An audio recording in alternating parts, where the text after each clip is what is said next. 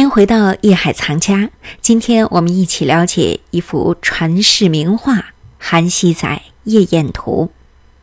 这幅画作背后隐藏着南唐后主李煜鲜为人知的特别用意，而画家顾闳中在完成任务的基础上，出神入化的捕捉到了韩熙载的心思。那究竟是什么呢？好，让我们一起走进到艺海藏家。欢迎走入艺海藏家。他在整个的画面中，他第一，他是一个主要的角色，大家能看出来。对。第二，他的环境旁边有歌妓，有舞妓，嗯，啊、有这些他的近臣，有这些什么朋友啊，门客一块儿门客吃喝听箫，呃，看舞都有。嗯，但是他的脸上没有那种欢快的，没有那种放纵的，没有那种轻松的神采，反而充满了忧郁、凝重。为什么这种反差表达出来，只说明艺术家、画家他知道他内心是有包袱嗯的，嗯是有想法的。在一个艺术作品中，我想啊，这个大家实际都都应该也知道一点儿，就是什么样的艺术是好艺术，能打动别人的艺术，能传达出别人感情的，能传达出一不种是这个心态的。那你这么一说，这韩熙载完了。李煜也是一个水平很高的一个艺术家，对吧？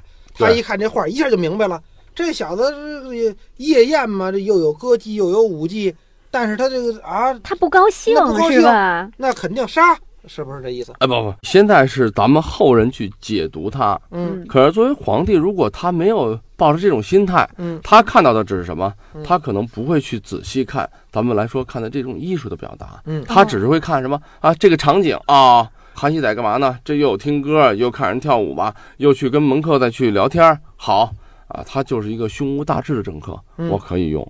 所以说，因为这幅画，他呢避免了杀身之祸。我希望看到这个，我手下得是好好干活呢。结果没想到，我看见他夜宴呢，哎，我遭痛快了。我觉得那有的灵感所以说，你听我说啊，嗯刚才我讲的一句话你又忘了，啊，为什么后主李煜亡国了，嗯而赵匡胤最后为什么成功了？嗯这大家应该知道，他不是一个好皇帝。如果是一个好皇帝的话，他会任人唯贤，嗯因为他是个无能的皇帝，所以他才会有这种心态，以至于虽然他用了韩熙载，虽然他身边也有能人，嗯但最终解决不了他的问题，他还是会走向失败，走向灭亡。可是我觉得啊，嗯，李煜对我们的艺术还是有贡献的，对不啊对？就是李因为他多心，所以才有了《韩熙载夜宴图》。 也正因为他多心，也正因为他忧郁，嗯也正因为他心思的这种缜密，才有了什么？才有了最后伟大的词嗯，词人李煜，这是一对。个非常无伟大言的独上西楼，月如钩。您还能 唱一下哦吗？ 寂寞梧桐 深院， 哎呃，这个我觉得别把听众吓跑了。 春花秋月何时啊了？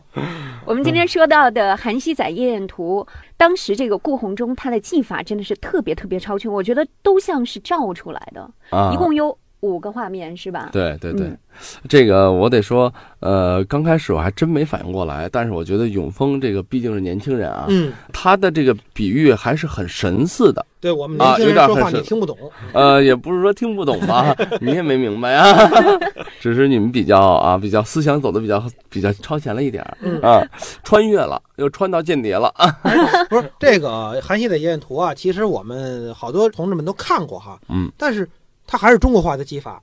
那所谓这些个速技、速写，这不是西洋画的技法吗？嗯，就是中国画也能达到这种效果吗就？是他很快一下啊子一下写出来了，画画了出来好还好了。多张呃对，啊这个我想跟大家说一下啊，啊，呃，本身艺术就是相通的。另外呢，中国的笔墨的特征啊，嗯中国画在很早以前，我觉得大家会感觉到什么？咱们很多年轻人啊，都会画过素描嗯嗯嗯啊嗯，啊！你看那个阴影儿嗯涂方块儿啊，画阴影儿，也画过速写，嗯画过水粉画，对，调颜色去画，很多颜色，最少的你们用的颜色十二色，对不对？嗯，还有三十六色等四十八色啊。可是中国画不超过十种颜色，是很简洁的。中国画用什么？用毛笔，用墨。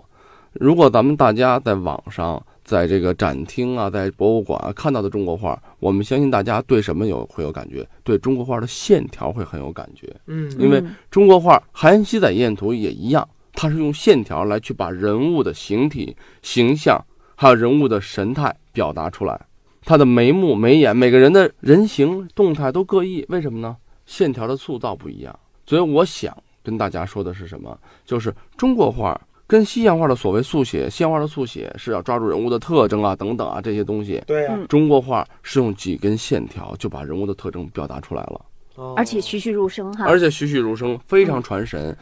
毕加索，咱们大家都应该知道啊，嗯这是什么现代派的一个鼻祖。毕加索曾经说过一句话，他说：“为什么还有人到我们西方来去学艺术？我觉得真正的艺术是在中国，是嗯在东方。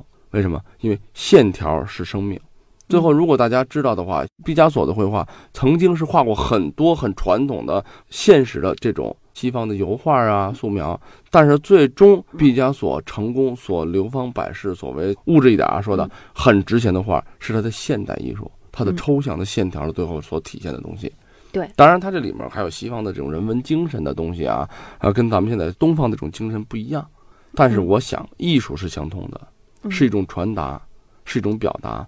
刚才我觉得永峰说的很好，他说了啊，我看到每个人跟照片一样，实际上咱们一点都不是照片。为什么？照片你的头发是什么颜色，你的衣服是什么颜色，你的甚至脸上的这种皮肤是什么颜色，在中国画忽略了一些东西，嗯但是最本质的就是把每个人的神态、表情、他的感受表达出来了。所以你嗯看到的是一个栩栩如生的人物在跟你对话，在对视。我想这就是永峰说的，哎，感觉说的，哎，像照片一样，实际是像照片一样去传神，对吧？嗯嗯对，我是觉得应该这么去理解这个艺术。我特别想知道顾闳中到底用了多长时间能把这些东西都给画出来呢？我反正跟大家说一下，我在上大学是学画画的。嗯我曾经把《韩熙载夜宴图》就是元大从头到尾的临过一遍，嗯所谓叫做高仿吧。嗯，我花了四周的时间，四周的时间每天在画。嗯但是我相信，以顾闳中这样的水平的画师、艺术家，他也最少需要三天到四天的时间吧。哦，啊，那也很快了。那当然很快了，因为是吧他的他的脑子里的人物形象是非常非常熟练的，而且我相信大家要仔细去看这张画的话，每张画他的人物的动态、衣者的衣纹，还有他的神态表情都是各不相同，嗯完全不一样的。这张画里头的涉及到的人物仕女图吧，仕女至少有二十位将近，但是每个仕女的神态、衣服、服饰都有变化，都不一样。这就是咱们刚才说的艺术的魅力，它所谓的感染力就是它要去变化，它把它真实，可能真实的这个歌妓，她穿的衣服是一样的，但是在他艺术家的处理上会处理的有一些变化。其实说到李嗯煜啊，这个我还比较熟悉，因为什么啊呢？这个鄙人不才啊，曾经在中文系学过几年。他是这个南唐后主嘛，其实南唐中主就是他爸爸李璟，是一个特别有作为的皇帝。嗯其实他爸爸呢，在文学上也很有造诣，呃，大小李但是写的词也非常好，嗯很著名的“细雨梦回击塞远，小楼吹彻玉生寒”是吧？啊哎，在他爸爸的这个统治下，嗯南唐是国力非常强盛的，结果可惜就传到李煜手里了。咱中国有好些皇上都是，就是当艺术家是一个特别牛的艺术家，但是当皇上是一个特差劲的皇上。你比方说赵构嗯、我就猜你也得说两宋啊。啊，比方说李煜，你这反正等等等等吧，是吧？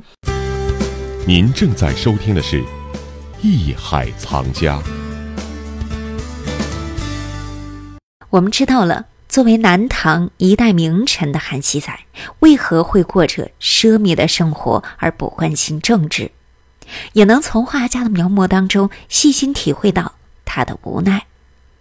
从这幅画作当中，我们能够清晰地看到千年以前南唐生活的面貌。那么他们当时都吃什么、穿什么？画家通过细致的笔触，为我们展开了一幅南唐生活的实景图。好，先让我们稍事休息，回来之后继续了解。本节目由喜马拉雅独家播出。